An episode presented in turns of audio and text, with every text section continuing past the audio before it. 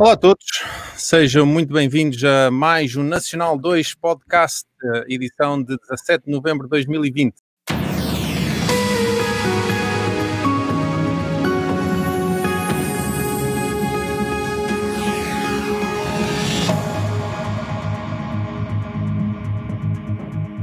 O meu nome é João Coutinho e, como sempre, aqui com os quatro. Hoje são três. Ok, menos mal. Vasco Castilho. Peço desculpa. Ok, tens razão, Arthur. Arthur Azevedo, Henrique Macedo, que não está, Nuno Ferreira com underscore e Vasco Casquilho, a malta do costume. Uh, aqui estamos nós para mais um episódio. E antes de passar ali a, a bola ao Vasco, que é o moderador do, de hoje, aqui uma pequena ronda de como é que vocês viveram este fim de semana, o primeiro fim de semana de confinamento.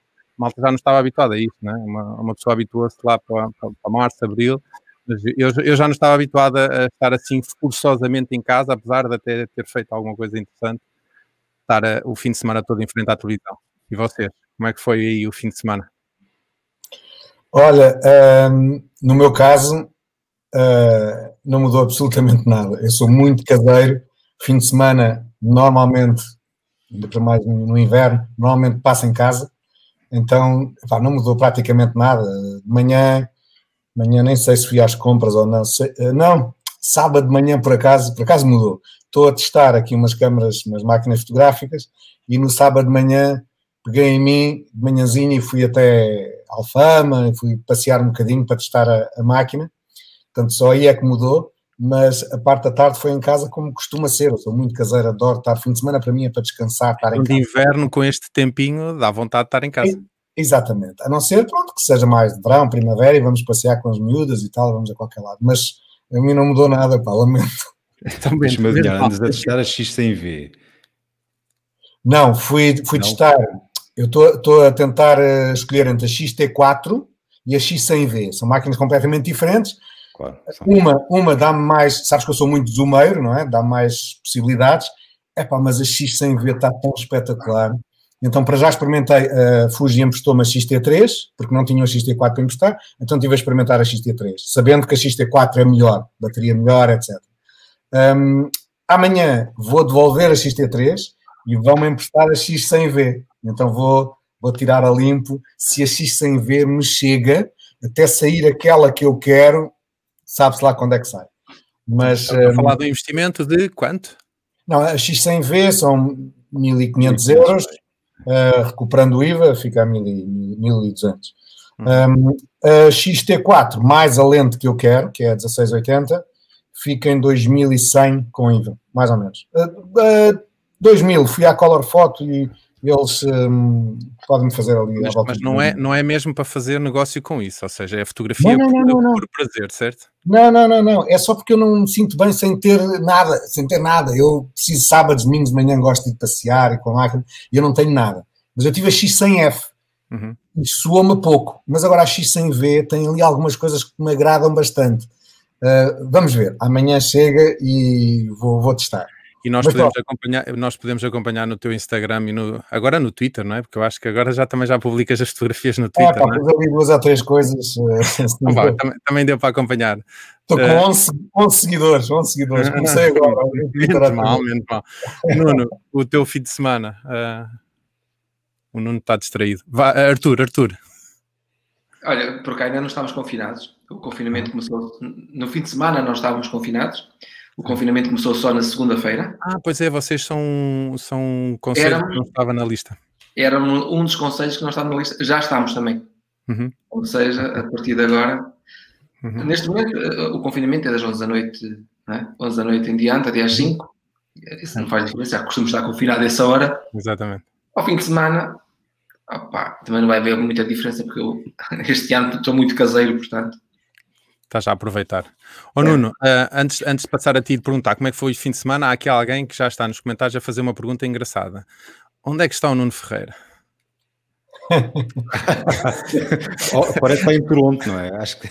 A, so, a, so, a, a, Sónia, a Sónia fez questão de me lembrar o meu falhanço que identifiquei o, o, o Nuno como Nuno Ferreira e ele afinal é Nuno underscore Ferreira. Mas oh, é engraçado, oh, parece que apareceu mesmo um Nuno Ferreira ah. que ao ser identificado disse logo, pronto, já não consegui dormir à conta disto, né, por causa da pressão. pois é, ainda por cima estava num horário diferente. Pois. Oh, oh, Nuno, hoje já te desviaste um bocadinho, já não parece tanto que tens aqueles corninhos. Olha, já foi tudo pensado hoje. Eu, quando comecei, quando estava a preparar o setup, eu assim, espera lá, não, não, isto não, isto não pode já começar a ter muita audiência. Mas olha, que, é olha que a, a minha mãe, a primeira coisa que disse, uh, tivemos a falar um bocadinho sobre a última edição, uh, é para me identificar a pessoa, aquele viking que lá estava, portanto... Jesus, Pronto, este, estes corrinhos agora já estão de lado, já estão desviados. Okay. Desvia-te. Uh, mas conta lá como é que foi esse fim de semana, antes de passarmos ao Henrique. Olha, tal como a maioria de vocês, foi um fim de semana normal. Uh, manhã fui trabalhar no, no sábado ainda, deu para ver, uh, e acho que até comentei isto no, no, Twitter, a quantidade de pessoas que decidiu sair à rua no sábado de manhã, ou para ir às compras ou para ir ao café, o, o uhum. café ao lado da, da, empresa estava a abarrotar, estava com o dobro das pessoas do que é normal uh, ao, ao, fim de semana. E, e depois, 10 minutos antes da uma hora da tarde, já não havia carros na rua, não havia nada. O café vazio, já havia lugares para estacionar Portanto, as pessoas aproveitaram realmente um, aquele bocadinho que tinham aquela folga para aproveitar ao máximo e depois à tarde devem ter ficado em casa. E aproveitei também, trabalhei de manhã, sábado à tarde fiquei em casa, ver filmes com, com, com a família. Uh, domingo ainda pensei em dar uma corridinha de manhã, mas acabei por, acabou por me dar a preguiça e, e, e fiquei o dia todo em casa também. Então foi, foi um fim de semana assim pacato. Ficámos todos. Uh, é. Deixa-me passar aqui ao Henrique antes de passarmos ao tema do dia. Henrique com capa, que eu também tive que apagar o meu primeiro tweet porque pus Henrique normalmente escrito. Também não fui a tempo. Não, exatamente. Então, como é que foi assim de semana? Olha, uh, para ser sincero, olha, já nem me lembro do fim de semana, parece que foi há uma semana atrás. Já foi há, parece que foi há tanto tempo, estas últimas 48 horas foi sempre a abrir. Um, mas acho, acho que foi pacato. Acho que foi é. pacato. Foi trabalhar um bocadinho, ver Fórmula 1, ver MotoGP, ver futebol. o que é que se pode pedir mais? Menos mal. Uh, eu vi, eu vi pá, aí uma, duas temporadas de alguma coisa uh, que podemos falar no final do, do, episódio. Então, já que fizemos aqui a ronda pelo pessoal, vamos passar aqui a bola ao Savasco Casquilho, uh, que nos vai apresentar o tema 2 e o convidado que está connosco. Força. nós pronto, temos tido ultimamente um convidado por podcast, por episódio, e hum, calhou-me a mim agora a escolher alguém. E já há muito tempo que me tinha, já tinha decidido que a pessoa que eu queria convidar é hum, um bom amigo, grande amigo da, da longa data, uh, uma pessoa ligada, muito ligada à, à, tecnologia, nomeadamente à Apple, é muito conhecido por isso, um, muito ligado às redes sociais também e ao sucesso que as redes sociais têm hoje em dia, nomeadamente o Twitter em Portugal, devem-se em parte também a ele. Epá, chama, um, chama o homem, chama o homem que é pelo. Vou chamar, vou chamar, vou chamar uh, ao palco Pedro Aniceto, por favor, suba. E agradecer à minha mãezinha, ao meu paizinho, pelo facto de estar aqui. Boa noite a todos, boa noite às três pessoas que estão lá em casa a ver isto. Seis, pá, seis. Seis mil. Seis mil. Eu estive-vos a ouvir e o meu fim de semana, há, há, algo de pressão psicológica neste, neste confinamento, porque a gente, mesmo que não queira sair, sente-se com vontade de sair, não é? Tu podes estar o dia inteiro em casa, mas sabendo que não podes sair, és ligeiramente pressionado a querer sair. E é logo meio caminho andado para a gente querer sair, não é? É, houve uma parte que estava tão aborrecido que até fui ver vendas de taparoeira em direto no Facebook. Tudo bem? o homem chega durante a pressão do confinamento, porque há muito tempo que eu, que eu sigo o. Eu gosto, ao contrário das pessoas normais, de ver coisas estranhas. Sou gajo que vê vendas de roupa feita por pessoas que, pá, que não têm a mínima, que não têm a mínima habilidade. Não é habilidade, a habilidade tem que ter. Pá, um gajo que sobe para cima de um trator para vender alguidares numa feira um, tem que ir buscar a habilidade a qualquer. Pode não ser a tua habilidade, não é o David Letterman a vender alguidares em cima de um trator, mas, mas está a fazer o papel dele e é extraordinário ver como pessoas que não têm grande apetência tecnológica de repente dominam ok? Um aldrabão que faz sessões de tarô às 3 da manhã para 600 pessoas, e 600 é um número até muito curto, eu, matava-me se, se, fizesse tarô para 600, porque eu vejo sessões para, para 5 e 6 mil, as pessoas fazem diagnósticos de saúde e de análise financeira eh, com, base, com base em tarô. E eu acho fascinante perceber como é que isto funciona. Porque durante algum tempo eu, eu tive a infelicidade de ter um escritório, paredes meias, com, com um templo de uma igreja eh, dessas de, dita universal, não é? E, e, a parede era tão fraca que eu ouvia o discurso e eu disse: eu tenho que pôr isto em, em eu tenho que pôr isto em funcionamento e aprender a, dizer sai, ou neste caso, compra, compra, compra, com esta vitalidade e com este. Porque nós habituamos a um discurso muito formatadinho, muito rígido, e depois aparece um gajo a vender alguidares e eu fico espantado com este, com este tipo de coisa. Desculpem esta, esta, este desvio à norma de, de confinamento. Mas, mas ó Pedro, deixa, deixa, deixa, deixa... alguma coisa? Ou só estiveste a assistir? A fazer não, mas vou-te dizer, eu sou o gajo que fica doido com uma cana telescópica que petes no bolso às três da manhã. Dá, tenho vontade de sair de casa para ir comprar uma, ou uma faca que corta sapatos. Eu sou o típico consumista pá, que se sente, que se sente a levitar para ir a correr comprar uma coisa daquela.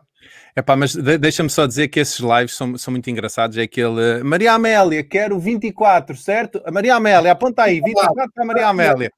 É, parece que tiveram todos um curso, parece que fizeram todos um curso no mesmo sítio, porque a técnica é exatamente a mesma. Exatamente. Ah, ela tem o amarelo, ah, isto agora só se ela em castanho. Pá, e isto é genial, seja em Setúbal, ou em Braga, ou no Alentejo, a técnica é exatamente a mesma. Parece que saíram todos da faculdade de um curso de vendas online com a mesma cartilha.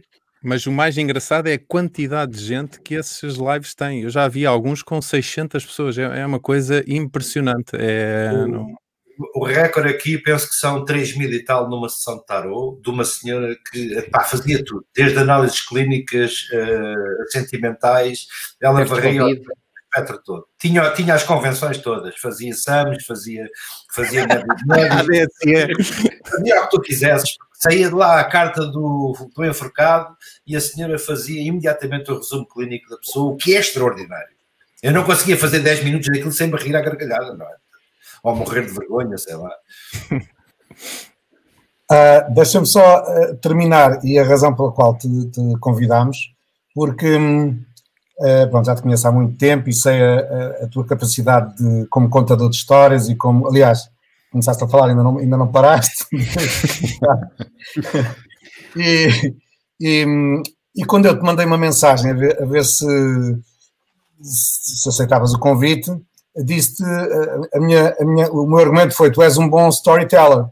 E, depois, e agora inventa um tema. E tu, uh, quando mandaste o tema, disseste storytelling. E eu pensei assim: será que ele percebeu que eu queria que o tema fosse storytelling? ou que eu achava que ele era um bom storyteller e que podia inventar qualquer tema que, que, que te safavas. Uh, e, pronto, calhou por ser o tema storytelling. Um, epá, talvez uh, podemos começar, se calhar, por falar um bocadinho do teu, do teu blog, entretanto, em, como tu dizes, em coma profundo, o Cão e Pulgas. Epá, teve muito sucesso, eu não sei se tens números que nos possas dizer o sucesso que teve o teu blog, um, de tal forma que quase toda a gente que tu conheces te pede para tu escreveres um livro com, com, com, as crónicas, com os artigos que lá escreveste. Como é que isso surgiu e porquê é que, como é que acabou? Porquê é que acabou? Olha, hum, deixa-me dizer, eu acho que, que gostar de escrever e gostar de, de, de, contar histórias tem muito a ver com uma base que tu trazes da infância que, que, que está intimamente ligada à leitura. Quando, quando digamos que os meus divertimentos infantis eram 95% de leitura, uh, devido a vários fatores, uh, alguns dos quais interessantes, eu só tive televisão, só tive televisão em casa para partir para aí dos 14 ou 15 anos, portanto, todo esse, todo esse espaço até lá, que não foi sugado posteriormente para a televisão, foi dedicado a ler. E isso dá-te dá uma base. Mas, mas também não, não quero dizer que eu seja nenhum gênio da escrita, apenas hum, devo, este, devo este gosto pela, pela escrita, que sempre tive, desde, desde muito cedo, a um, a um professor. Nós, eu costumo dizer, nós temos uh, na vida contacto com professores que podem demorar anos, ou podem demorar uh, horas ou, ou meses, e, e marcarem-nos com igual intensidade. E eu tenho, efetivamente, eu era um cábula, portanto, por altura do meu sétimo, oitavo ano de escolaridade, eu era um índio, um índio bastante diplomado, uh, pá, não ligava puto, era, era relativamente bom aluno, sem, sem nenhum esforço, portanto, a palavra estudar era uma coisa que não, que literalmente não me assistia. E as coisas obviamente descarrilaram, não é? Uh, só tem que descarrilar quando tu tens um, quando tu tens esta, esta atitude perante, perante a, a tua própria educação, educação formal.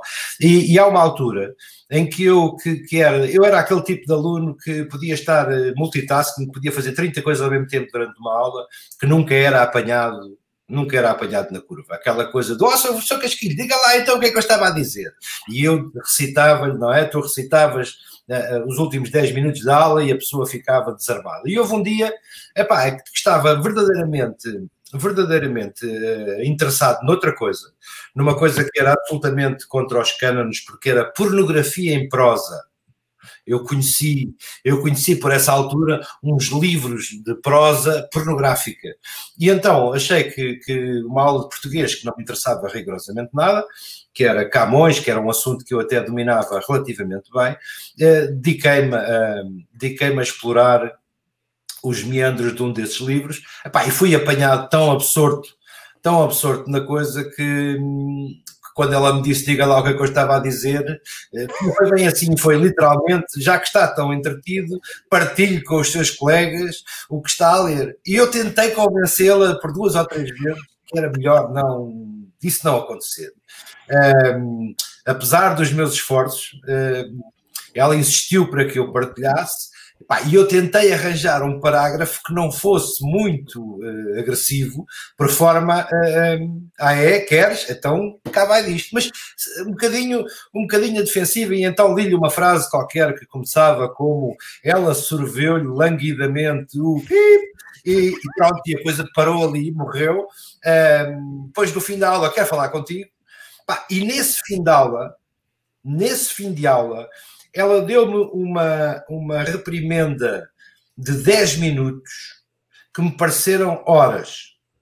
Eu fui completamente cilindrado por uma jovem novíssima, pá, que me fez, eh, que me explicou meia dúzia de coisas sobre aquilo que eu poderia fazer e que não queria fazer e basicamente eu não queria fazer, queria lá saber se, se era. Era aos mínimos, era aquele o tipo de aluno que fazia um ponto sem grande coisa. E então houve, talvez por raiva, talvez pela humilhação, eu, eu peguei nessa, nessa, nessa lição, porque foi uma lição verdadeiramente hardcore, essa sim, uma lição verdadeiramente hardcore, pá, e inverti e passei a investir, digamos que na, na, na forma de escrita. Um, Portanto, contar uma história e de acordo com essa reprimenda, ela disse-me uma coisa que, que, eu nunca esquecerei, que é tu nunca conseguirás dizer a vaca está no prado.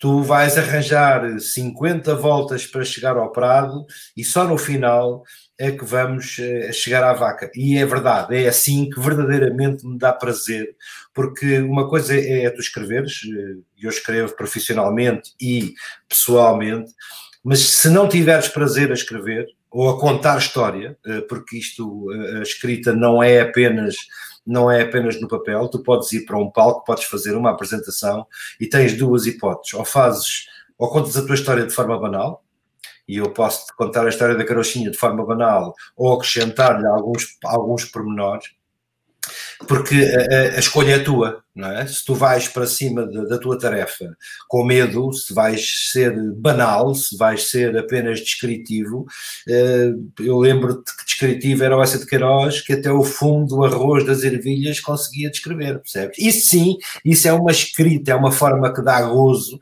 eh, poder, poder, portanto, onde começou, começou aí para lá daquelas parvoices infantis do caderno de poemas da tua puberdade, em que as hormonas estão completamente desordenadas. Eu guardo com carinho esses, esses cadernos. Devo dizer que volta e meia volto a eles e digo: Meu Deus, meu Deus, por que me abandonaste?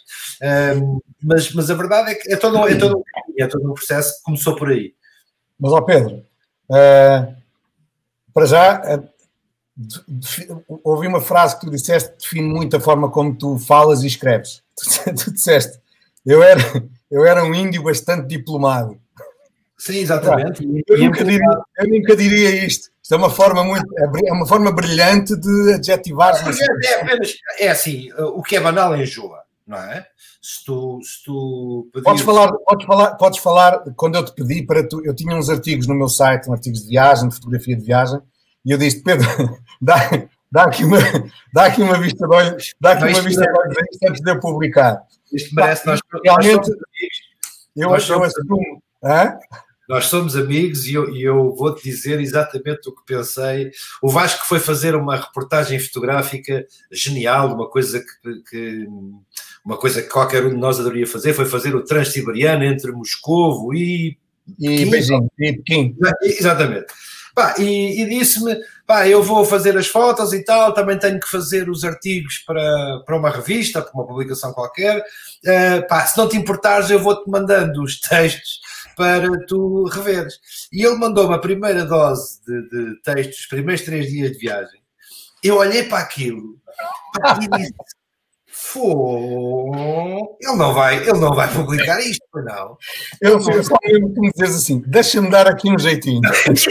Exatamente. Como é que eu lhe digo isto? Que isto está uma, uma valente, pá, que está, estava muito, muito mal, muito, muito. Eu acredito que sim, um gajo metido num comboio daqueles, uma viagem daquelas, eu também não teria paciência para escrever. Há uma coisa curiosa, eu já tentei fazer diários de viagem e não, não dá para tu estás a, a desfrutar da viagem e a escrever em simultâneo. A Ana Galvão fez a mesma viagem que tu e fazia todos os dias um, um, briefing do dia e até lhe disse uma vez, pá, não sei como é que conseguiste, porque eu já fiz essa viagem mentalmente. E há, e há, há Pá, o, o, teu texto era, era, muito fraco, era mesmo ranhoso. Eu lembro-me de tu teres dito. Obrigado. O, o Vasco é bom a fotografar, mas nada. Não, cada, um, cada um na sua. Eu, eu, eu, de fotografia não percebo nada, mas eu mandei-lhe a primeira, a, a, o primeiro lote revisto com o tal jeitinho que eu disse que ia dar. E ele disse: pá, era isto que eu gostava, era isto que eu gostava de ter. Isso à primeira. Ó oh, oh, oh, Pedro, mas cada, cada macaco no seu galho e cada macaquinho no seu galhinho. Eu, eu não sei escrever. Eu não Mas sei escrever. Pai, eu escrevo como falo, por isso é que eu te mandei a ti, se não tinha publicado logo aquilo. Não impede que, e isso, eu digo isso muitas vezes, há muitas pessoas que acham que é, que é menorizar a sua escrita pedir a alguém uma opinião. Uh, eu já trabalhei com editores profissionais uh, na, na, edição de livros. Uh, já escrevi um livro que não, que não um ghostwriting que não, que não é meu, portanto foi assinado por outra pessoa. E amei amei a forma como o editor uh, falava comigo, porque tu, o, o, se tu não podes humilhar, não é agora, não é agora, não é? agora já posso te humilhar à vontade, que já, já o fiz, mas tu não podes, enquanto estás no processo de edição com alguém que, a quem confias a tua escrita, tu não podes estar a pensar que vais ser humilhado. Podes pensar duas coisas. Ah, este gajo é melhor que eu, portanto eu, eu vou ter a humildade de, de, de ler e, e, e seguir. Ou então não, já me aconteceu ter editores a dizer: epá, eu não admito que um editor me, me, me transforme aquilo que eu, que eu não escrevi e que de repente queira ser ele o autor. Porque se, se, se, é, para, se é para fazer ele o texto, faça ele o livro, não, não, não é que. Essa, é, há muitas relações escritor-editor que não funcionam na parte, na, na parte pré-publicação. Agora, tu tens que ter, e eu tenho, também mando, eu, mando uh, uh, muito texto meu a pessoas para, para, para darem uma vista de olhos. Epá, eu não posso ficar enjoado, não posso ficar deprimido uh, em pensar, pá, este gajo sabe e, e, vou fazer aqui uma triste figura. Pá, não, cada um tem a sua forma, eu posso, posso ter, posso rebuscar mais ou menos, posso, gosto de humor, gosto de ironia, gosto de fazer as pessoas pensar e, acima de tudo, não ser óbvio. Pois, acima eu acho que isso foi uma das coisas que, que eu, eu nem digo que eu aprendi, porque se eu tivesse aprendido eu agora escrevia melhor e não escrevo, mas foi uma das coisas que hum, gostei de te ouvir quando tu explicavas um bocadinho a forma de falar, de escrever, é que tu usas muito hum, pequenos teasers no início sobre o que vai acontecer no fim e depois levas a tua história por ali. Uh, a tua história quase não tem um princípio e meio em fim, anda ali, anda ali no. Epá, eu, acho que, eu, acho que, a forma, tu, a forma de tu escreveres é, é, é, uma arte. É uma arte que eu não domino e nunca dominarei, pá, e que invejo. Mas não, uh, eu, eu, a minha forma de contar histórias é pelas imagens, pela fotografia. E, e é outra forma de storytelling. Aliás, eu hoje enviei-te enviei dois livros uh, uh, de imagens do, do Pete Souza, fotógrafo um, do Barack Obama, que é pá, o melhor contador de histórias que pode haver em termos, ou um dos melhores em termos de imagens.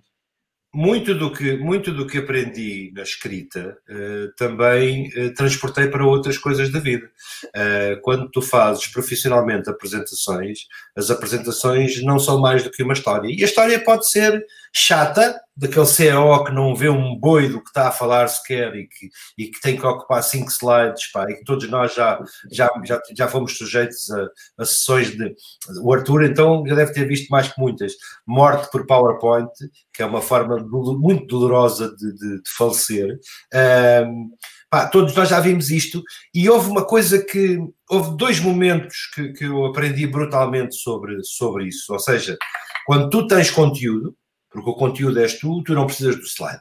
O slide pode ter uma vaca e não ter sequer texto, é? ao contrário das histórias em que tem uma vaquinha num canto e três páginas A4 para, para, a, plateia, para a plateia ir lendo, eh, ver se consegue ler mais depressa com o apresentador, o que acontece sempre com o apresentador está de costas, é uma coisa extraordinária, que as pessoas que não têm a mínima noção do que é que estão a dizer são obrigadas a ler uma espécie de histórias para adultos, mas, mas em, versão, em versão de leitura.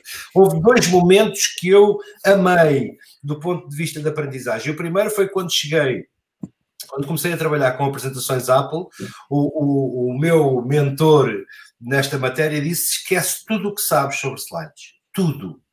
Nós aqui não temos o formato tradicional, não temos layout, não temos templates, nós temos produto. E o produto é muito bom. Isto é já aquela parte do campo da distorção da realidade, que é tu centras-te no produto, tu tens que conhecer bem o produto que estás a vender e a partir daí o teu entusiasmo faz a apresentação. E isto é para tudo. Vendas tu cebolas, tarô, uh, ou uh, malas uh, de, de Dolces e Gonçalves. É exatamente, é exatamente a mesma coisa. E o segundo foi um, um, uma espécie de mini treino que a Adão me proporcionou há uns anos, em que, em que me disseram, pá, a mim e a mais 10 ou 12 pessoas, pá, vamos fazer aqui uma mini apresentação de dois minutos com um slide e uma imagem, a imagem era igual para toda a gente, a imagem era absolutamente igual para toda a gente, cada um prepara durante 5 minutos uma, um, uma apresentação mentalmente, não toma notas, a única coisa que quero numa folha A4 em cima da mesa é o, o tema da apresentação. Pá, eu olhei para a imagem, uh, vi uma velhinha que andar de bicicleta à frente de uma fábrica com uma, com uma chaminé a fumo e disse Revolução Industrial. Pronto, é, é, o tema da minha apresentação. E durante aqueles 5 minutos tu estás ali mentalmente a alinhar as ideias para, para começar a falar. Os senhores montam um setup de câmaras imenso à frente de, de cada apresentador e diz: Pronto, vamos começar a gravar. O tipo que, que, vos vai, que vos vai avaliar não fala português, nem espanhol, nem francês, porque havia várias nacionalidades, ele vai apenas ver linguagem gestual, portanto, caprichem na linguagem gestual. E no momento em que vai começar a gravar, o, o, o trainer dá ordem a que cada um passasse a, a, a, o seu tema ao vizinho do lado. Portanto, tu estás de repente à frente de uma câmara com um tema no qual não pensaste, não é? E eu que tinha a Revolução Industrial, de repente saiu o período menstrual feminino. Uh, tens dois minutos para falar de uma coisa que ainda estás em choque, não é? Pá, e, e, as grandes apresentações, as, os grandes momentos que já vi em cima do palco, uh, não vivi muitos pessoalmente, vivi alguns pá, que hoje adoraria rever só pelo prazer da pela adrenalina, uh, são em situações de choque são em situações em que tu não dominas, mas que, que de repente tens, passas do pânico absoluto do agora o que é que eu faço a isto, à, à, à sensação de que és dono da plateia. Eu, eu lembro-me de uma apresentação que fiz de um G4 Cube na FNAC de Santa Catarina, em que a máquina ardeu durante a apresentação. Mas ardeu. Estamos a falar de chamas. Como é que tu salvas uma apresentação em que a máquina está em chamas? Pá, pronto, tive a sorte, a sorte do, do, do tipo de Regi ter visto e ter ido buscar o extintor e apagou, e enquanto ele apagava eu continuei. Hum, e pronto, e de repente tu dizes: Espera, isto é capaz de funcionar noutras situações. Vamos, portanto, criar situações parvas. Sim, olha, já me cortei a ponto de levar pontos numa mão durante uma apresentação. A, abrir um, a abrir um iMac 233, uh, naquelas chapinhas de maravilha que, que das vivas que tinham no seu interior. Uh, pá, não, não podes parar, não podes, não podes, continuas, fazes o teu melhor. Uh, tive situações estranhas de domínio e, há, e aí há, há, imenso prazer nisso. Eu tive durante uma semana na, no Cascais Shopping um slot das 9 às 10 de uma apresentação, já não sei exatamente o que é que era, nem, não importa. E, e, e chegavas às nove, abrias o microfone e começavas a debitar, tivesse gente ou não tivesses. E eu recomendo-vos este, este recomendo-vos esta experiência, abram o microfone num sítio público e falem para ninguém. Façam uma apresentação para ninguém e filmem-na. Montem uma câmera e filmem-na. É absolutamente penoso é estranhíssimo, é uma sensação contra a natura de estás a comunicar com as cadeiras, não é? Porque no fundo lembrei-me tanto do Wilson, do Wilson do, do, do Náufrago, uh, quando digo assim, eu tenho, tenho que focar o olhar em algum lado, tenho, tenho que focar a atenção em algum lado, bora olhar aqui para dois parafusos nas costas de uma cadeira e é o meu Wilson que está, que está ali. Pá, e depois de, ter, depois de ter revisto aquilo, e é muito raro eu rever é muito raro eu rever vídeo gravado meu, disse há imensa coisa para aprender aqui, nomeadamente no, na contagem de histórias. Uh, a parte da história é essencial. Há três números. Diz? Podes? Posso dizer? Podes. Olha, tu traz com Apple. Uh, há um antes e depois das apresentações de Steve Jobs? Ah, claramente. E, e claro, claramente. a tua inspiração vem daí também? Uh, não, uh, eu não gosto desta nova maneira de. Não gosto desta nova maneira de apresentar, de apresentar produto. Primeiro, é quase tudo pré-gravado, por razões que conhecemos, mas antes da pandemia já era. Não sei se perceberam que muitas daquelas apresentações de agentes menores, de gente com menos nome, uh, aquele número do Schiller e do, e do Jobs e, de, de, do, do Frederic e por aí fora, uh, eram muito mais genuínas, eram muito mais. Uh, mas genuínas, mas aquilo também não é obra do caso, porque eu. eu muito trabalhado, muito, ok? Nós estamos a falar de meses de ensaios, estamos a falar de algo que, que te, o, o, drama do ensaio, e, e, para quem já fez, quem tem que contar sempre a mesma história, todos os dias, durante semanas, uh, é a mecanização. Deixas de parecer genuíno, deixas de parecer vivo, Estás apenas a debitar, a debitar a história. E esse é outro do, na, na, no domínio do, do, no domínio da apresentação, da contagem de histórias. Tu não podes, eu ia dizer que nós temos três fases. Temos um, uma abertura, uh, esqueçam icebreaking, esqueçam, uh, não, não, o icebreaking, uh, apesar dos livros dizerem que quando tu vais para cima de um palco tens que abrir com pôr, pôr, a, pôr a audiência a respirar, eu não acredito, não acredito em nada disso, até porque o, o icebreaking pode ser. O icebreaking, para quem não sabe, é para fazer rir a plateia, para fazer. Eh, a responsabilidade de fazer rir uma plateia numa apresentação comercial ou numa história é muito pesada, porque o drama. Quem não fez já icebreakings em que a plateia não riu, Pá, são nove da manhã, de sábado, num congresso chato, médico, eh, numa sala gelada. Tu contas uma piada que achas legitimamente graça, que, que achas imensa graça e, e de repente a sala não mexe. E o, e o gelo depois vem para ti, percebes? És tu que ficas, meu Deus, estou a falhar. Aquele, eu, eu, eu continuo a ter uh, drama de palco. As pessoas que acham que, que, que ah, tu, tu fizeste isto toda a vida, não, não fiz toda a vida, mas não há vez nenhuma que não suba para cima de algo, seja para, para contar a história da carochinha ou para vender alguma coisa a alguém, pá, que não penses, isto pode correr mal.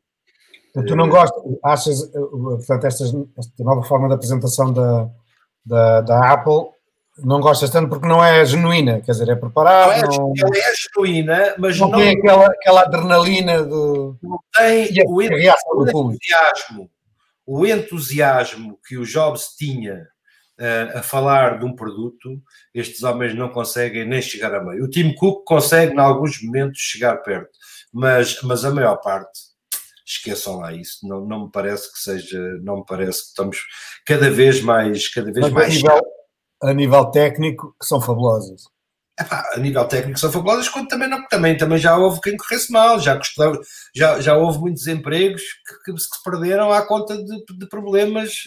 Eh, em França, em França era, era conhecida a história de um artista pá, que não atinou com passagens, que não atinou com, com timings e que foi despedido sumariamente no fim da apresentação. Portanto, em plena Apple Expo, faz as, passa na tesouraria e faz que, que, eles fazem as contas e aqui não trabalhas mais. Não é? E depois tinha o, o Balgério diz que não trabalha mais aqui, nem nem mais lado nenhum da indústria, que é a ameaça número dois, que, que não é mais, exatamente, exatamente.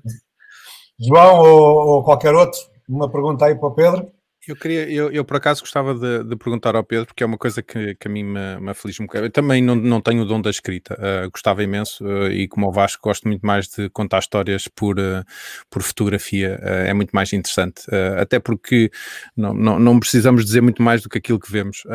mas aquilo que eu queria perguntar ao Pedro é, é se é muito, certamente que será muito diferente, mas como é que se inicia um processo de escrita uh, que, que, vai terminar num artigo escrito num blog, numa revista ou o que seja, e alguma coisa que, que, que é para ser dita uh, ao vivo perante pessoas uh, e para que pareça mais natural de uma história que é contada de uma forma como nós muitas vezes já ouvimos o, o, Pedro falar, aquilo vai saindo. Certamente que eu acredito que o Pedro, quando vai para cima de um, de um palco falar sobre alguma coisa, uh, não lhe saia as coisas uh, pura e simplesmente porque saíram. Há ali algum processo de escrita, quanto mais não seja mental. Uh, qual é a diferença entre estes dois processos criativos e, e, sobretudo, no, onde eles vão ser publicados ou onde eles vão ser apresentados? Vamos começar pela escrita. Eu gosto de escrever, como já disse, quando tenho prazer no tema. Eh, eu sou um observador, apesar de ver mal, eh, sou o tipo que, que sou o tipo que consegue ver uma história pá, na caixa do supermercado, ou na, ou na fila do talho, ou no simples facto de deixar cair as chaves para o chão e a seguir a minha vida de se desenrolar uma tragédia, como aconteceu aqui há uns anos, por acaso nunca escrevi sobre isso, eh, mas há, há, um, há um grão, não é? Esse grão vai germinar na tua cabeça, pode, pode ser imediato, pode ter, eu posso ter uma super necessidade urgente. Eu sou, eu tenho péssima memória. Eu tenho muito má memória, portanto eu preciso de tomar notas a maior parte das vezes no, no, meu bloco de notas de telefone, pá, onde ponho coisas que por vezes não consigo entender depois, não é pela escrita, é pela, pelos termos que A chave caiu ao chão, vieram os bombeiros, gás, pronto, isto chega-me para me recordar uma, uma história que, que precisa de ser escrita. E essa história pode isto, isto, é um bocadinho psicótico. Uh, pode acontecer que eu tenha que parar o carro instantaneamente porque tenho a frase tenho. Uh, eu nunca começo os meus textos pelo início. O, as minhas histórias uh, são escritas sempre a partir da conclusão.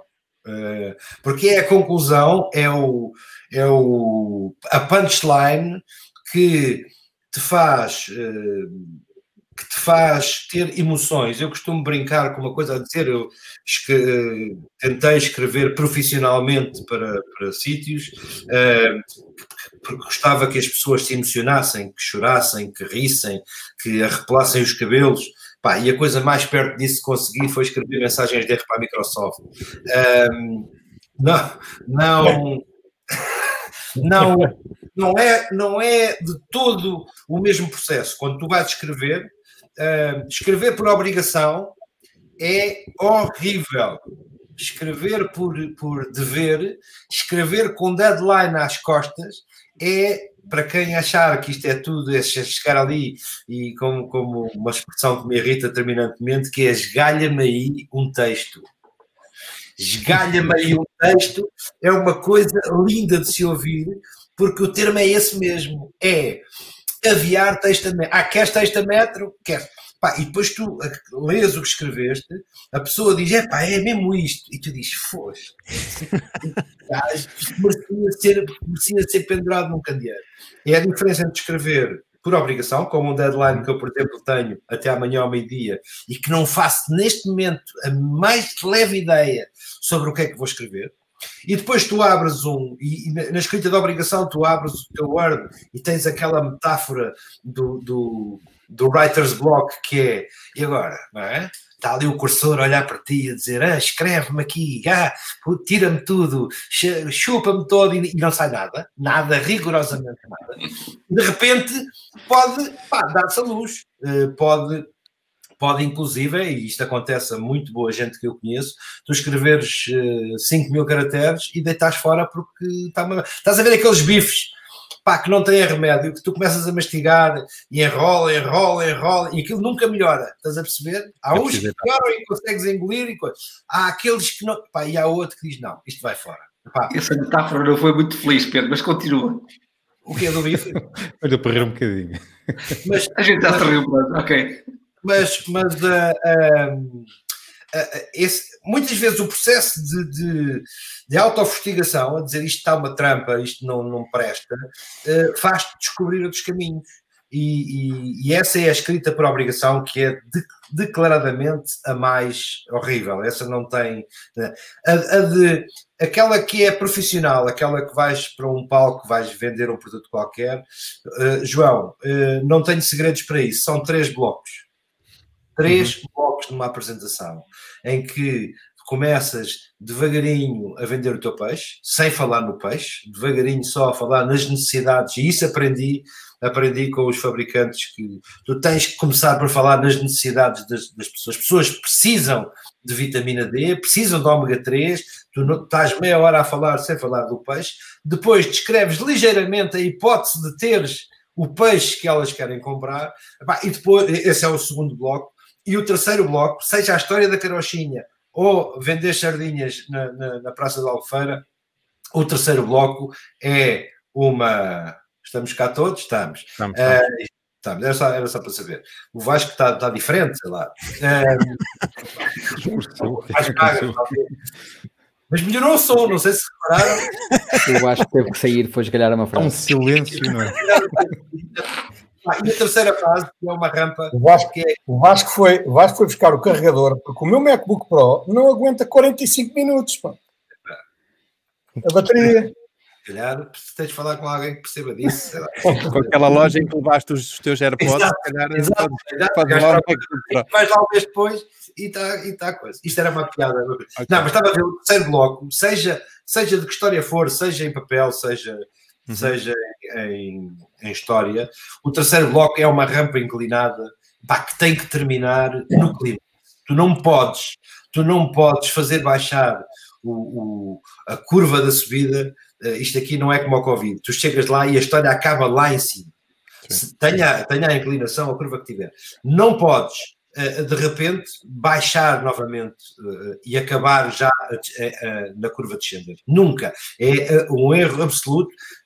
Basta, e isso olhem para, olhem para, os vendedores, de, olhem para as pessoas que não têm nenhuma, nenhuma formação nesta, nesta área, olhem para os vendedores que, eh, que fecham uma venda em si com um microfone embrulhado num lenço a vender alguidares na feira de, de, no Senhor de Matosinhos e percebam que o fim da história, que é o fecho da venda, é lá em cima, é no momento máximo da sua excitação e não há pior coisa do que deixares a história voltar a, a, ou então repetires o fim da história como se a tua plateia fosse estúpida. A tua, mas plateia, é... pode, a tua plateia pode ser estúpida, mas não, não pode ser tu a dizer. Mas, mas deixa-me só colocar-te uma pergunta relativamente àquilo que eu, que eu, que eu coloquei, que é quando vais a fazer uma apresentação para um público, escreves o texto de fia para via ou, é assim, ou apenas.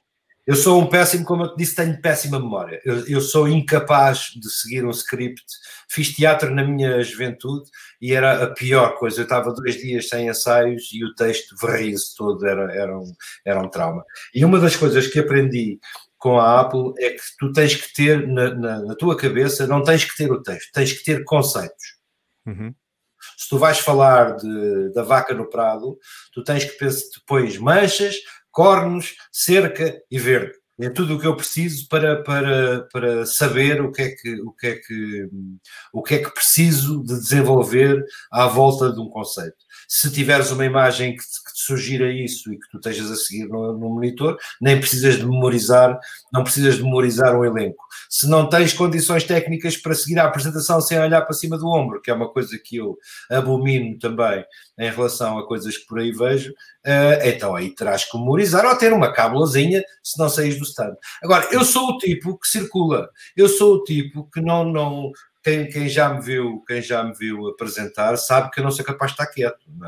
É? Um, a ideia de ficar agarrado a um púlpito em frente a um computador não me assiste. Eu preciso de olhar as pessoas nos olhos, preciso, preciso de as intimidar. Se tu desceres à plateia, se tu desceres à plateia e falares, uma plateia de 100 pessoas, falares diretamente olhos nos olhos com uma, as outras também estão a seguir com intensidade e a desejar que não sejam eles que sejam alvo da tua atenção. Eu lembro-me lembro de, uma, lembro de uma situação, estávamos os dois em palco, também, também mandámos as pessoas procurar maçãs na praia, não foi? Exato, nós já, nós já tivemos dois momentos de palco ao Vasco um no, na das maçãs na praia e outra na Casa da Música. Casa da Música. comer maçãs. Em que, achei, em que, eu achei, que os concorrentes de um concurso de comer maçãs no mínimo espaço de tempo iam morrer. E havia ali colegas do Macedo, havia colegas do Macedo com uma ambulância de porta aberta. Acho que eu assim, vai acontecer, vai haver aqui uma desgraça qualquer, porque um deles vai se engasgar e vai morrer sufocado. Mas ver tipos comer maçãs em tipo 40 segundos uma maçã inteira sem deixar uma pelezinha é uma coisa que eu não recomendo a ninguém. Um deles foi com o Pedro Ribeiro, um deles foi com o Pedro Ribeiro, o outro com o Bruno Nogueira, certo? Uh, Bruno Nogueira lá em cima, sim, na, na, Casa da Música, e com o Pedro e com o cá embaixo. No, cá embaixo no Estoril. Uh, Henrique ou Nuno, querem... Sim, olha, uh, já sabemos que, que a escrita é uma grande paixão eh, não, não, não, não sentes aquela necessidade de expulsar todas essas histórias cá para fora através do, do blog, ou seja, re, reaviver, uh, reavivar o, o blog e, e, começar a voltar a, a publicar textos? Uh, nunca não há essa necessidade? Nunca voltes ao lugar onde foste feliz. Um texto, quando é muito bom, e são são, pronto, tenho alguns que gosto particularmente. Aquela, é aquela velha, a velha metáfora dos textos são como os filhos, não é? Um, só que há alguns que não dão gozo nenhum fazer. Uh, não tenho, não tenho. Eu vou-te explicar uma coisa. Eu, eu, eu, sofro tanto a escrever. O processo de, de, não, é, não é mentira quando o escritor diz que sofre a escrever. Sofro. Aquilo é, é um processo duro e difícil. Pá, que não quero voltar a ele, não quero, uh, tenho que ter ali um período de nojo entre fazer. E depois há outra coisa, uh, sempre que falei com editores, ehm, sempre que falei com editores para, para editar livros, e já editei uh, coisas minhas, não deste género que estamos a falar, um livro de histórias que é aquilo que as pessoas mais, mais pedem. Todas as minhas histórias são públicas, não tenho uma única história na gaveta.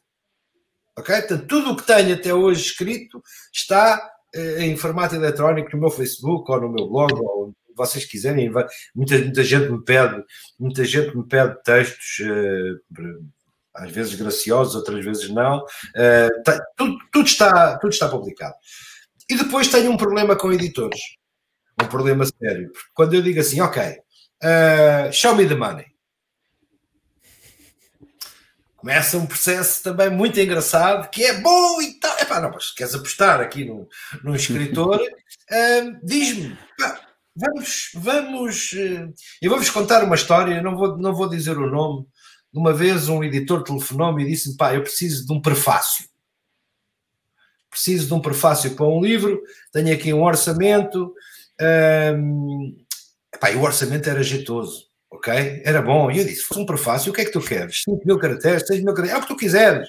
Pronto, 6 mil caracteres está fechado por este valor. Manda-me o livro. O gajo mandou-me o livro. Pai, o livro era tão mau, mas tão mau, tão mau. Tão mau não fui eu, não era meu. Não, não, não, não, não. Era muito mau, era, era mesmo, era mesmo era mesmo mau que eu tentei desfazer o acordo, não é? Portanto, liguei ao gajo e disse, pá, não, isto é mesmo muito foleiro e eu tenho alguns problemas em prefaciar, pá, com, a dizer que gostei muito de uma coisa que, pá, que não, que não gostei nada. É pá, uh, pá, não tenho hipótese e tal, vê lá, és a única pessoa da área da tecnologia, pá, que, que, que eu gostava que fizesse isto, não, não apetece ir para o outro lado. E eu disse, então eu não posso eu não posso fazer comentários ao, ao, texto do autor. Ah, isso podes. No fim de cada capítulo, fazias uma espécie de apreciação global. Pá, então pus-me a escrever, não é? Portanto, fiz o prefácio. Uh, o livro. Cada capítulo. Epá, e fiz outro livro. Uhum. Uh, fiz outro livro e digo ao gajo: Olha lá, mas isto agora são dois livros. Ah, não interessa, o orçamento está fechado, é este que há, e não sei o que, não sei o que mais. Bom, o livro saiu para a rua. A, a maior parte dos meus amigos que teve paciência para ler aquilo disse-me: pá, o livro vale pelas tuas anotações, o texto, o texto do, do, resto é uma porra. E eu disse: está bem, pronto, aquilo, mas olha, já está, já está. Contava-lhes a história, passou-se isto assim assado. Uh, o assunto morreu e, tanto isto eram só 3 mil exemplares ou 4 mil exemplares e pronto, e não se fala mais nisso, não quer voltar. O ano passado entro numa, há dois anos, entro numa FNAC em altura de Natal e vejo uma grande pilha de livros a dizer segunda edição, 10 mil exemplares. Eu digo assim, oh diabo, então, oh senhor editor, é pá, não, isto está fechado, está fechado. Isto não vai... As minhas experiências com editores nesta matéria são uh, muito, não são muito felizes. E mais, uh, eu tenho a certeza que gostava, um dia destes, de escrever uma obra de ficção mas eu te, receio que ela venha a ser demasiado autobiográfica. Porque hum, eu não sou um profissional de escrita. Hum, não tenho o distanciamento necessário hum, para. Não, não é só o distanciamento, a capacidade de abstração, de criar um mundo completamente novo um, há tempos vi um software maravilhoso americano para controle de, de, fluxo de uma telenovela, onde há milhentas personagens, onde há tramas. E o software, aquilo é muito engraçado porque tu, tu, tu começas por batizar os personagens, não escreveste ainda uma linha e o software já está a dizer então vamos combinar o personagem A com o personagem B, escreva esta cena. E eu disse, pô, mas isto é um, isto é um, isto é um escravo, isto é um, é um editor a dizer como é que eu vou escrever o um livro. Portanto, a ideia de criar um romance, uma, uma, uma obra de ficção, agrada-me muito. Pá, a ideia de escrever para ter um livro na capa, tenham dó não, não, já passei essa fase, uh, já, já, já, tremi, como toda a gente treme a primeira vez que vê um livro na capa, na montra de uma, o seu nome na, na montra de uma livraria, não é? Mas, mas não estou na. Tô, hoje em dia a autopublicação é uma coisa ridícula, não é? Tu, tu consegues com. Ah, mas não, dá, não me dá prazer nenhum. Não me dá prazer nenhum e inclusivamente tenho alguma pena das pessoas que vejo esforçadamente depois tentarem andar a impingir livros aos amigos eh, pá, para, para ver se acabam com o caixote de livros que lá está em casa pá, e não vais nunca ver não vais nunca ver fazer uma coisa dessas não. Nuno, vamos a chegar aqui a, mas deixa-me deixa só perguntar ao Pedro, neste momento, então, onde é que nós podemos acompanhar, para além do, do Facebook, onde é que podemos acompanhar? Basicamente no Facebook, eu tenho um blog que tem um acervo brutal de, de pequenas de... histórias, eh, de, chamado cão e pulgas blogspot.com, uhum. uh, onde, durante anos, onde durante anos escrevi para, para o público, então, da altura. Depois baldei-me para o Twitter, uh, como muitos de vocês saberão, eu fui um eu fui um fervoroso adepto do Twitter e deixei de o ser por causa da escrita. Porque no dia em que eu quis começar a escrever uh, textos longos, eu percebi que cinco ou seis anos de Twitter me tinham formatado a escrever de uma maneira telegráfica. Pá, e isso é pecado, é pecado mortal para mim. Se no dia em que uma frase, no dia em que não me faltar o ar, eu costumo dizer, eu meço a minha pontuação pela, pela capacidade respiratória do próprio leitor. Uh, e quando me falta o ar no, num texto de Facebook, eu sei que tenho que fazer alguma coisa em relação à pontuação. Epá, e no Twitter nunca te falta o ar, porque não tens espaço para fazer. É e no dia em que eu percebi, e no dia em que eu percebi que mesmo profissionalmente eu já estava a escrever para 128 caracteres, disse, epá, acabou. É hoje aqui mesmo que deixo de, que deixo de, porque aquilo é, é tóxico. É, a piada tem que ser imediata, tu não tens margem para fazer as pessoas pensar, tens margem para contar histórias com imagens. Uhum, tu, tu vais aí ao, ao à obra do Casquilho, não é? Uh, e tens uh, coleções de, de, de fotos, pá, uma história. Ele tem uns, um, eu não sei, eu sou, sou péssimo a, a, a, descrever a descrever imagens, mas ele tem umas, uns planos de cima de umas pessoas numas passadeiras com umas sombras muito compridas. Uh, pá, eu sou capaz de fazer um texto olhar para aquela, para aquela, para aquela imagem. Uhum. Não sou capaz de fazer. Se eu lhe der, se eu lhe der uh, o texto, se calhar ele faz a imagem a pensar na história. Talvez seja mais difícil fazer uma imagem a pensar na história, porque é muito mais pormenores. Mas eu, quando olho para. Quando olho Consegues para... inventar uma história a partir disso, não é? É, uh, e, e o, houve uma vez um, um, amigo comum nosso, um grande fotógrafo também, chamado António Homem Cardoso, que me disse as fotografias são histórias se tiverem olhos. E eu disse, mas, oh, mas tu não vais fotografar prédios, vais fotografar as amoreiras ao fim da tarde, os espelhos das amoreiras ao fim da tarde, são os olhos da imagem. Tem, tem que haver ali qualquer coisa para onde tu olhes e que, e que tenha comunicação imediata. E, e, e, de facto, contar histórias com imagens, para mim é muito mais difícil, se calhar para o Vasco, não é? Se o Vasco tivesse que contar uma história às filhas com, com imagens, nem precisava sair de casa, ia ao portfólio dele, juntava 40 ou 50 imagens e contava, e contava a história. Mas, mas, mesmo que ele diga que não sabe escrever, ele vai ter que respeitar a regra dos três, dos três blocos da história. Uhum. A introdução, o build-up, não é? Começar a ter a pessoa presa pelo, presa pelo pescocinho e que, já não, e que já não saem para lado nenhum, e depois o clímax, e depois vai-se embora e recolhe os aplausos, se houver, presumo que sim, uhum. uh, e, que, e que possa. Agora, é difícil é que é encontrares um tipo que saiba muito e que ao mesmo tempo saiba explicar. É como aqueles génios pá, que jamais conseguiriam ser professores porque uh, ninguém, os, ninguém os entende. Uh, pois também há algumas piadas. Há, uh, eu publiquei há dias um, uma petite histoire de vídeo de alguém que está a dar uma aula muito seca e, e o aluno esquece que tem o microfone ligado e diz: não, sou só eu que não estou a perceber um que ah, disto. E o, e, o, e o, professor continua a sua aula e diz: então diga lá, a partir de que momento é que deixou de perceber um quê? Eu ouvi isso hoje, eu ouvi isso hoje.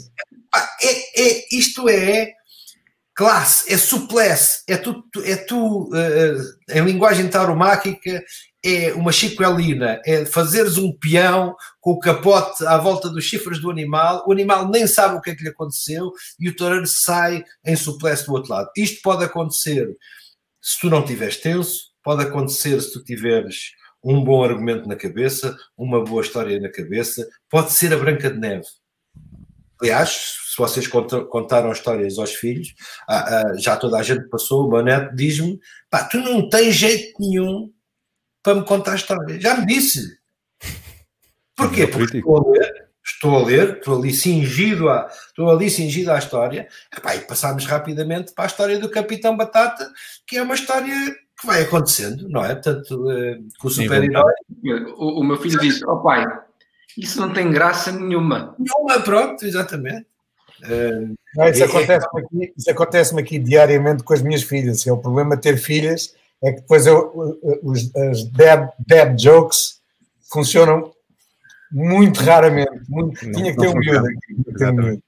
Não, não, as, tuas filhas, as tuas filhas já são mais velhas. A minha com 12 anos disse assim, pai, já nem vale a pena, esquece.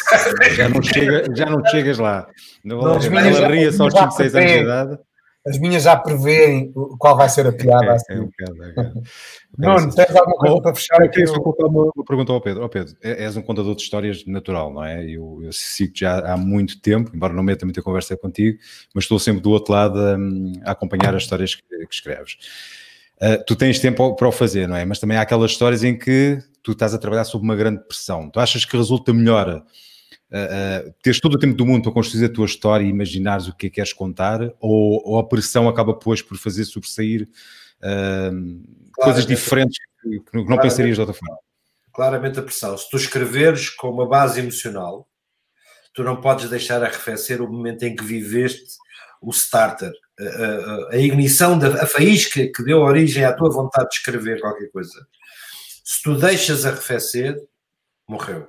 Pá, isto é, é, como, é como tudo. É como o amor. Eu, pronto, eu, eu não quis ser tão gráfico, mas é, é, é, é um pouco isso. Tu deixares passar uh, um bocado, podes já não conseguir ter o mesmo. Podes ter o rancor, mas o vigor não tens de certeza, percebes? Porque se a história for emocional, e, e tem que haver sempre. Pode ser uma. Pode ser a descrição do acidente automóvel, mas tem que ser emocional. Tu tens, tens que transmitir algo às pessoas.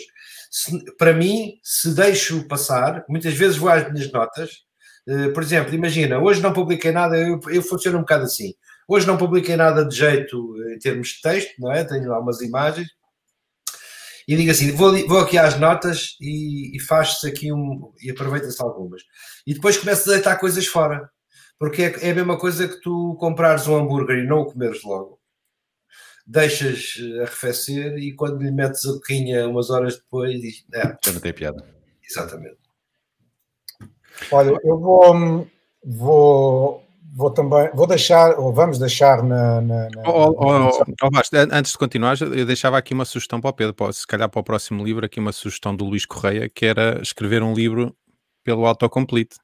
Eras Epá, capaz de. Tenho, eras tenho, tenho. Epá, acabei. Ah, eu costumo dizer que a Terceira Guerra Mundial vai começar com sugestões, do, por causa de sugestões do corretor. Uh, já tenho momentos épicos, já tenho, não, não tenho qualquer dúvida, já tenho momentos épicos que chego e hoje eu tenho mais um, porque estava a vender estava a vender uma máquina a um tipo que já tinha encomendado e estava-lhe a dizer o Mini, portanto, entre, as várias máquinas que ele me tinha encomendado, disse faltava um Mac Mini e, e escrevi o Mini está pronto, pode seguir amanhã e o corretor disse o Mono está pronto, pode seguir amanhã. Portanto, temos, temos, tenho a certeza de que um dia destes isto me vai sair caro um, por causa do autocomplete.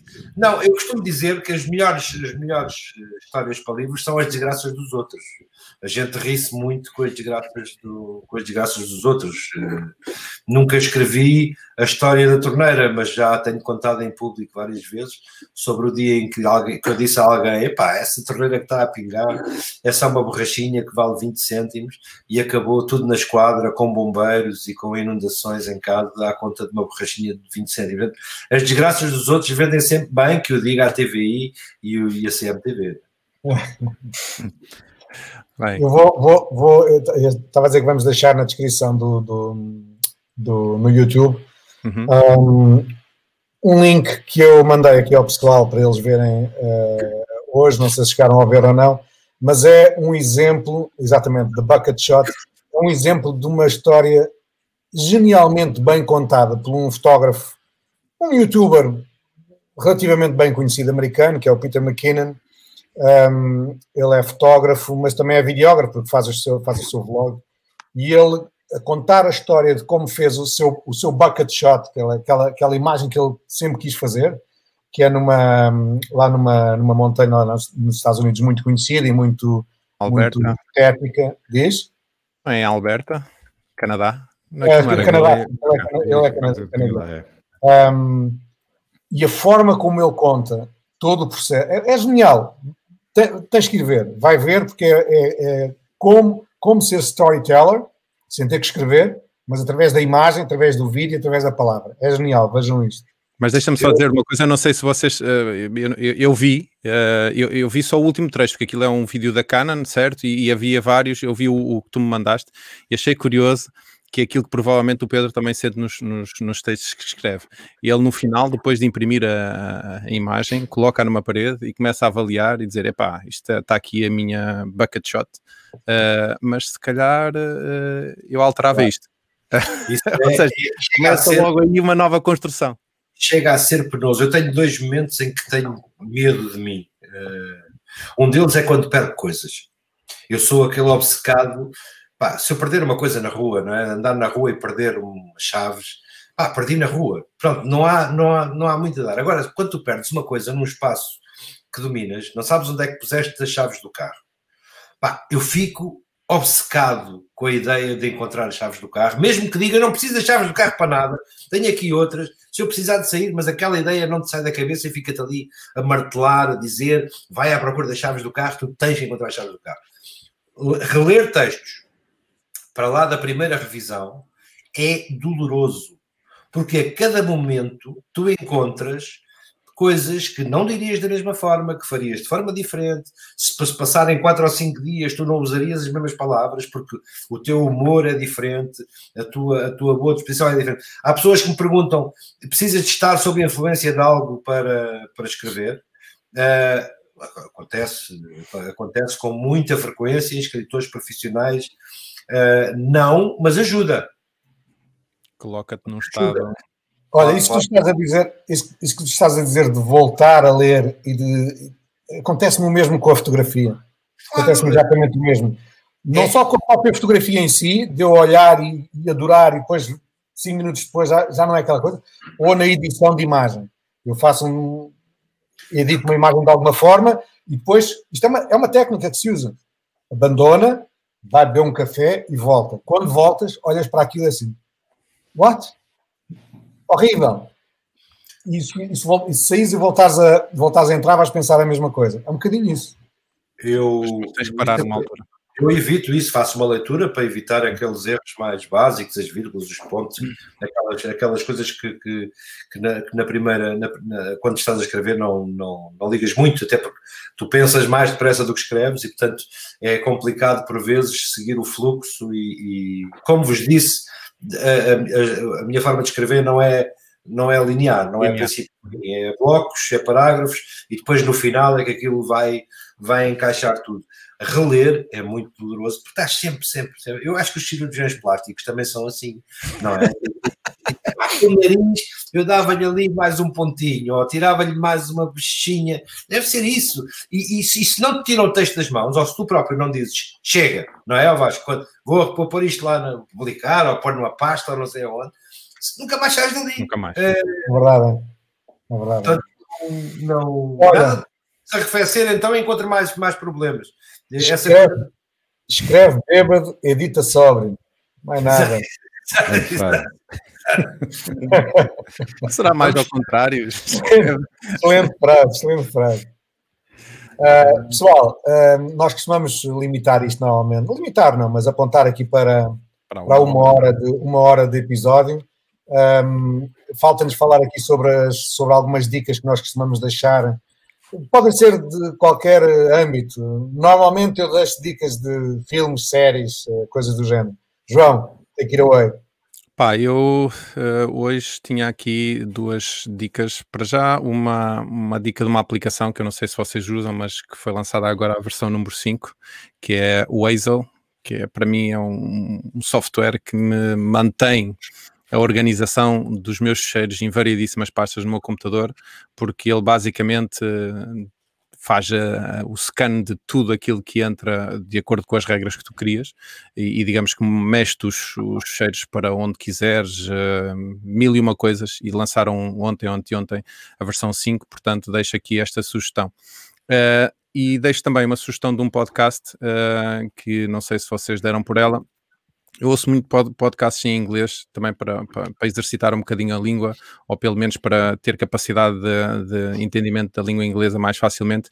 E foi lançado também ontem, ontem, ontem, um novo podcast do Bill Gates, uh, que se chama Ask Big Questions, uh, em que o primeiro uh, é Bill Gates com, com outra pessoa que muito sinceramente não, não conhecia, mas julgo que faz, faz parte da fundação do Bill Gates e da Melinda Gates. E o primeiro episódio eles entrevistaram o Anthony Fauci, portanto acho que é muito interessante este, este podcast. Uh, portanto, é, são as duas sugestões que eu deixo para hoje. Passa ao próximo. Puseste as minhas, não? É que eu não. Pus, pus, pus, tem, tem aqui, podes falar. Então põe aí, já não me lembro. Ah, uh, eu, sou, eu sou fã de stand-up comedy. Uh, e o Sebastian Maniscal, que eu já falei, já, já falei aqui com o pessoal um bocadinho sobre ele, é um, é um, um comediante americano, agora já muito conhecido, e tem, tem na, na Netflix um, o Stay Angry, que saiu há, há poucos meses atrás, que é, é, de chorar a rir, eu aconselho. Para quem gosta de stand-up comedy, ele é, é, uma, é, uma, uma comédia muito física, ele tem uma presença muito física em palco, uh, cheia de, de trejeitos, um, e é muito um, italo-americano, às vezes demasiado, portanto, tenho isso em atenção, ele vai ser muito italo-americano, com aquela forma do italiano falar, mas é muito engraçado. E está disponível no Netflix, certo? Está no Netflix. Ok. Agora, eu mandei-te outra. Ah, epá, eu não sei se já tínhamos falado nisto ou não, mas isto foi um caso que me fascinou, que eu acompanhei no YouTube, porque ah, havia imensos vídeos, foi um, um indivíduo americano que uh, assassinou a mulher e as duas filhas. E havia no YouTube muitos vídeos, porque a própria polícia, quando foi à casa dele, quando foi chamada à casa dele, levava a câmara, a câmara ligada. Portanto, há, há, há muita documentação sobre este, sobre este caso, de tal forma que agora criaram uma, um documentário no Netflix sobre isso, se chama Homicídio nos Estados Unidos, os vizinhos do lado.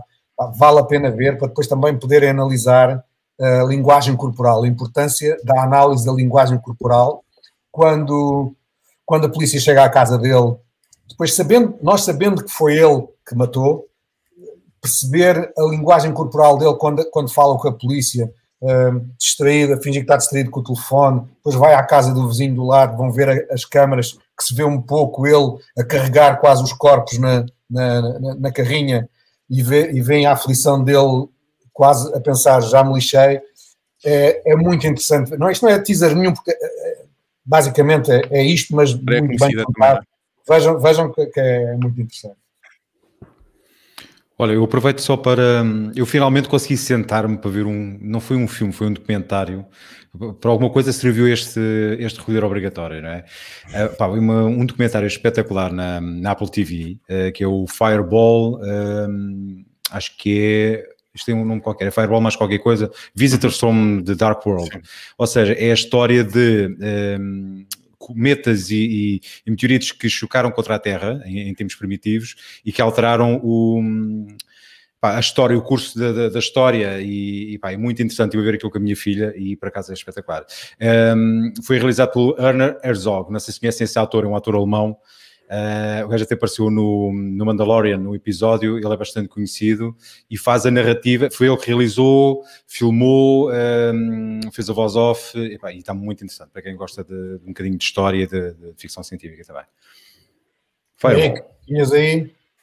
Sim, eh, só deixar aqui dois apontamentos eh, que hum, depois das stories aparecerem no LinkedIn, o Twitter resolveu também pô-las no, no Twitter. Uh, hoje saíram os flits, uh, para não sei o que é ah, que aquilo vai dar. É, 24 não, horas. É, são, As são stories, né? que duram 24 horas. Podes pôr fotografias, vídeos, mensagens. Uh, eles já tinham lançado há uns meses uh, os tweets uh, áudio e agora lançaram isso. Eu não sei também, ou seja, vamos começar a, a ter aquelas, aqueles avatares lá em cima, como a, no Instagram e em todo o lado, no LinkedIn. Tudo a copiar etc. a mesma coisa. Tudo a copiar a mesma, portanto, há de ter saída. eu pessoalmente não gosto, vamos ver. Um, e Mas já tens? hoje. Não, não, não, ainda não já, apareceu ainda aqui. Felizmente ainda não. um, uh, eh, hoje também foi anunciado que o OnePassword vai receber um, um update uh, que dá para desbloquear através do, do Watch, bastante interessante, ou seja, aquela master password que temos que estar sempre a pôr deixa de, deixa de existir e vai ser aqueles é dois cliques que, que, conhecemos no Watch e vai dar um, um jeitaço. Mas diz-me uma coisa, mas, mas isso é por parte. A Apple é que permitiu que eles fizessem isso? Ou, ou, tu tens, tens de ter a aplicação a correr no, no Apple Watch para. Como é que isso funciona? Já testaste ou ainda não? Não, não, não, eu ainda não recebi, ainda não recebi essa update. Okay. Então Mas deve, ac acredito que funcione da mesma maneira que funciona o próprio sistema. Mas, mas, é? mas tudo, ou seja, basicamente o, o macOS deve dar uma ordem, uma instrução ao, ao Apple Watch. Se tens Sim. One Password, permite. Eu por acaso estou à espera disso e também da, da versão do que eles que é o Face ID no, no, no browser, não é? Que, é, que não está neste. Uhum. Estar a usar a mesma rede Wi-Fi. Eh, não penso que seja só uma relação umbilical direta entre o relógio e. Um, é via, um, é via AirPlay. Via AirPlay? Sim. Ok, eu, eu acho fantástico. Eu, por exemplo, eu desbloqueei o meu, meu computador com, com o relógio e, e também okay. as instalações de updates e não sei o quê. Acho, para, para mim, o One Password é uma, uma, uma aplicação fundamental. Um... Não sei se há mais alguma dica, Arthur. Tinhas alguma? Uma sugestão. Eh, uma série, uma série documental que saiu na RTP. Ela já está toda disponível na RTP Play, a semelhança do que faz a Netflix, põe os episódios todos de uma vez. A RTP também fez isso. Chama-se Herdeiros eh, de Saramago. Eh, ela tem a autoria do, do Carlos Vaz Marques e é muito interessante. Ela acompanha,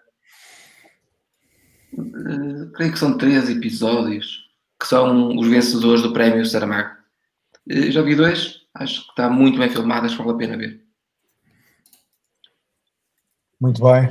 E aí, o seu, seu Pedro Niceto, não, não deixa aí uma dica? Deixo, deixo, deixo, deixo. Eu tenho, eu tenho confinamento, tenho feito, tenho feito maravilhas pelo meu, pelo meu acervo documental da Netflix. Um, Antes de mais, fico tão contente de ver uma careca maior que a minha aqui, finalmente, no nosso podcast. São muitos anos, de, são muitos anos de investimento para chegar até aqui. É? Uh, eu, eu, eu, eu, tenho no meu Facebook falado sobre Liberate, The Liberators, uma coisa que me deixou completamente apaixonado, chamado The Queen's Gambit. Uh, muito, muito bom. Que não, não percam por nada deste mundo, mesmo que não gostem de xadrez, mesmo que seja mais malta de dominó, mas as duas sugestões que eu queria dar uma é muito antiga, mas que eu não tinha visto ainda. Por, por... Chama-se Frank Abagnale, é o homem do Catch Me If You Can.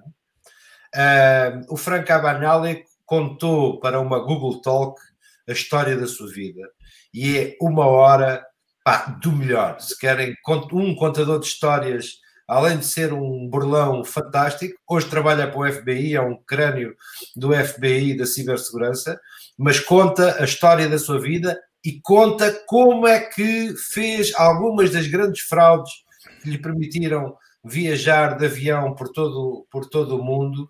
e vocês vão.